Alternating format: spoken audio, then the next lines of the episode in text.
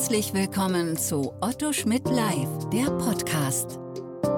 Neueste Urteile, wichtige Gesetze und Rechtsfragen, die die Branche bewegen. Hier kommentieren Expertinnen und Experten, deren Meinung Gewicht hat.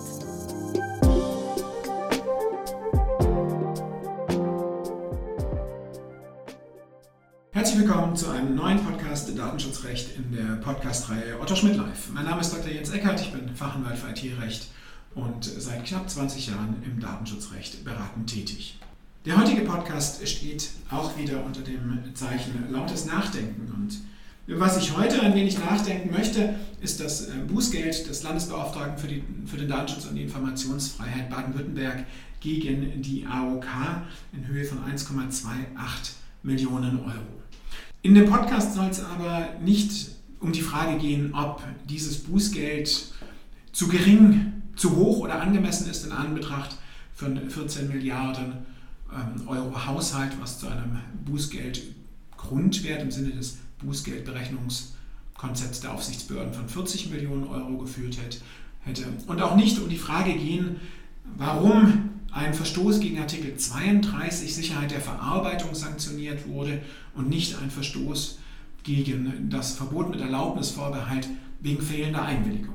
Nein, um was es mir eigentlich geht, ist, dass das ein Bußgeldverfahren ist, das eben ohne gerichtliches Verfahren, ohne gerichtlichen Streit abgeschlossen wurde, sondern, naja, ich verwende einfach mal den Begriff Deal ähm, durch eine Verständigung zwischen den Parteien. Der, die Verständigung, der Deal im Strafprozess ähm, war lange üblich, hatte erhebliche Kritik erfahren, die angestoßen wurde seinerzeit durch einen Aufsatz in der NW, den der äh, Strafrechtler unter einem Pseudonym Detlef Deal veröffentlicht hat. Und die Diskussion begann und letztlich endete sie in der Regelung in Paragraph 297 CSTPO und ein wesentlicher Element dieser Regelung war, dass ein Deal nicht ohne Beteiligung des Gerichts stattfinden durfte. Und da sind wir natürlich hier an dem Punkt, gerade eben typischerweise werden Bußgeldverfahren in Datenschutzsachen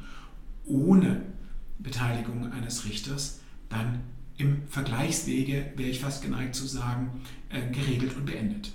Ich finde das, das muss ich ganz klar sagen, nicht anrüchig, aber natürlich ist das schon mal eine spannende Diskrepanz, die wir an dieser Stelle haben. Und über dieses Thema möchte ich mit meinem äh, Kollegen, ähm, Fachanwalt für Strafrecht, Fachanwalt für Steuerrecht, Konrad Menz in der Kanzlei Derermeier und Partner an den Standorten Ulm und Stuttgart mal ein wenig plaudern und vielleicht auch an der einen oder anderen Stelle im Gespräch zum Nachdenken und zum Umgang mit dieser Materie anregen. Hallo Konrad, ja, ähm, ich habe schon eingeführt, du hast es gehört. Warum ist ein Vergleich ohne Richter und damit eigentlich scheinbar entgegen Paragraph 257 CSTPO eigentlich äh, bei diesen Datenschutzverstößen möglich? Ja, der Grund ist, dass 257 CSTPO nur für klassische Strafverfahren gilt. Das heißt, wenn die Sanktion ähm, sich äh, um einen Strafvorwurf dreht, äh, dann ist es so, dass 257c zwingend zur Anwendung kommen muss.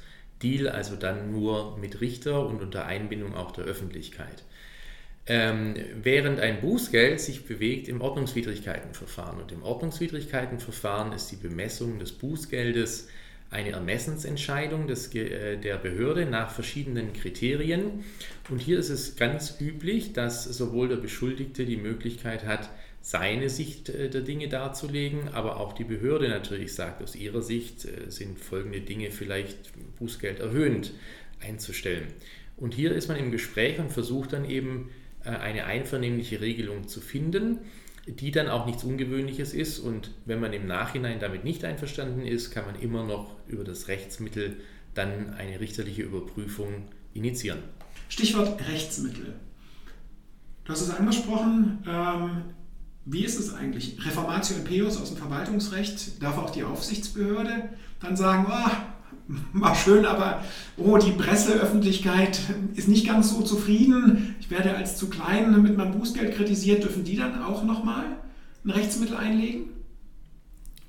Nein, die Behörde kann kein Rechtsmittel einlegen, das ist auch nicht vorgesehen, sondern nur der Beschuldigte hat die Möglichkeit, quasi sich dagegen zu wehren.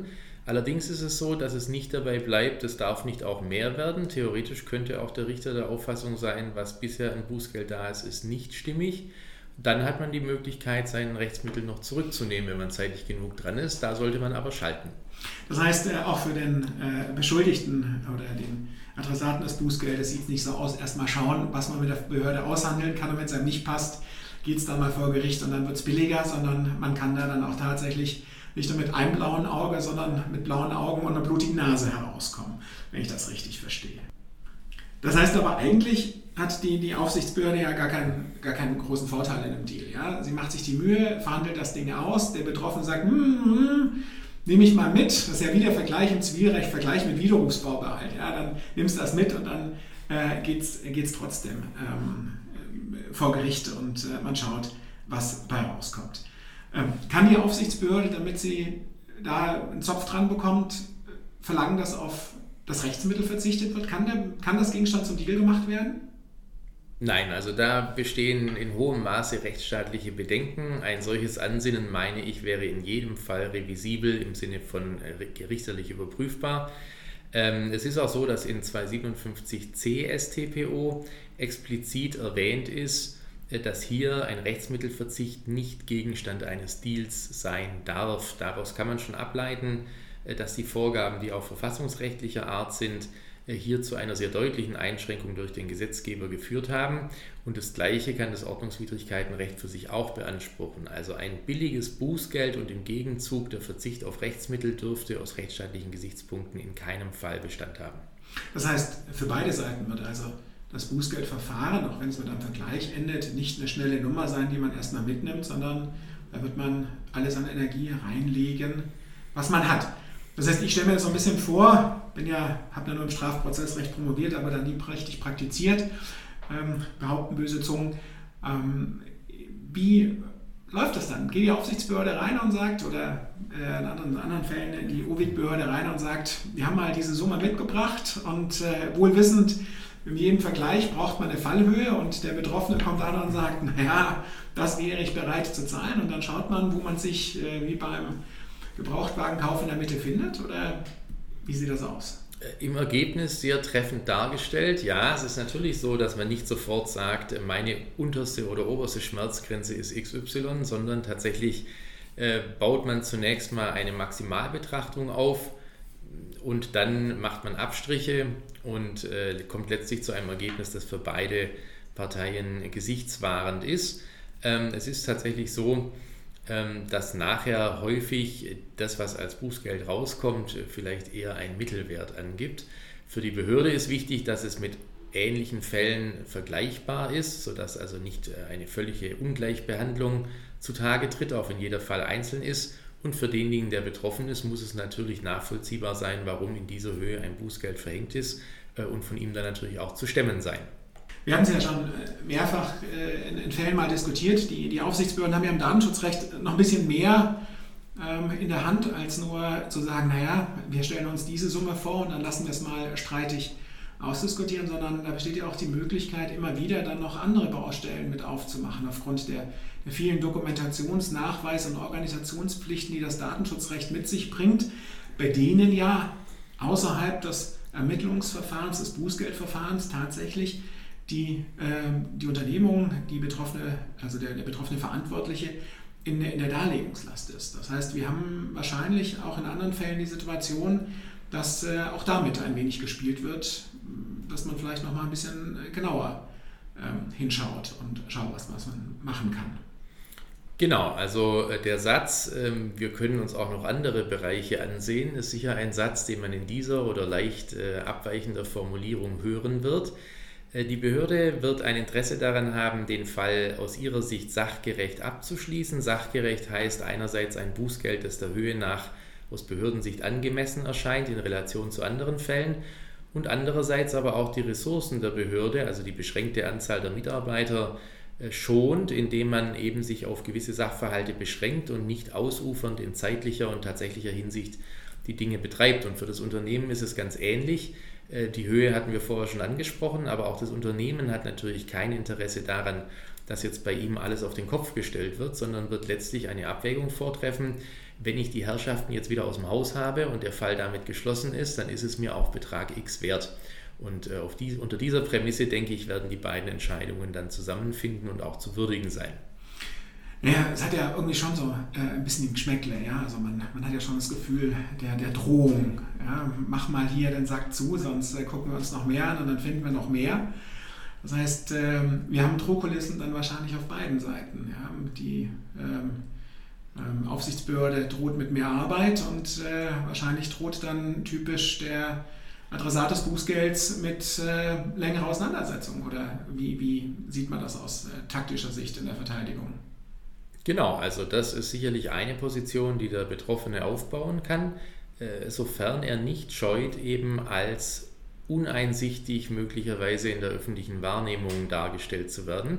Ähm, wenn man aber sagt, äh, aus unserer Sicht ist der Verstoß entweder nicht so gravierend oder erklärbar oder wie auch immer in einem anderen Licht darzustellen, äh, dann ist es natürlich völlig legitim auch zu sagen, ich zeige der Behörde ihre Grenzen auf und die können einmal im finanziellen Bereich liegen, äh, wenn man sich überlegt, mit welchen Kosten ein Verfahren, das für die Behörde verloren geht, den Etat belastet und andererseits natürlich auch in den Personalressourcen stecken, denn die Behörde wird nicht in der Lage sein, einen Großteil ihres Personalbestandes jetzt in ein einzelnes Bußgeldverfahren zu binden. Das heißt, die praktische Betrachtung führt dann dazu, dass ein Abweg Abschluss, im Vergleichswege, im Dealwege wohl auf beiden Seiten in gewissem Umfang als Win-Win-Situation verstanden werden kann. Ja, also ein Vergleich ohne eine gewisse Form wechselseitigen Zurücksteckens wird es nicht geben. Insofern ja, man kann es auch positiv ausdrücken. Jeder der beiden fühlt sich ein Stück weit als Sieger oder Gewinner indem er eben seine Argumente und Sichtweisen äh, berücksichtigt sieht. Ähm, aber natürlich, ein Deal kommt nur zustande, wenn beide Seiten noch mit dem Ergebnis leben können und es ein Stück weit für sich als Erfolg verbuchen können. Ja, unter dem Stichwort Erfolg verbuchen mache ich tatsächlich Schluss. Ähm, ich danke Ihnen fürs Zuhören, danke dir fürs Gespräch und bleiben Sie dem Datenschutzrecht und dem Podcast gewogen. Auf Wiederhören. hörten Otto Schmidt live, der Podcast.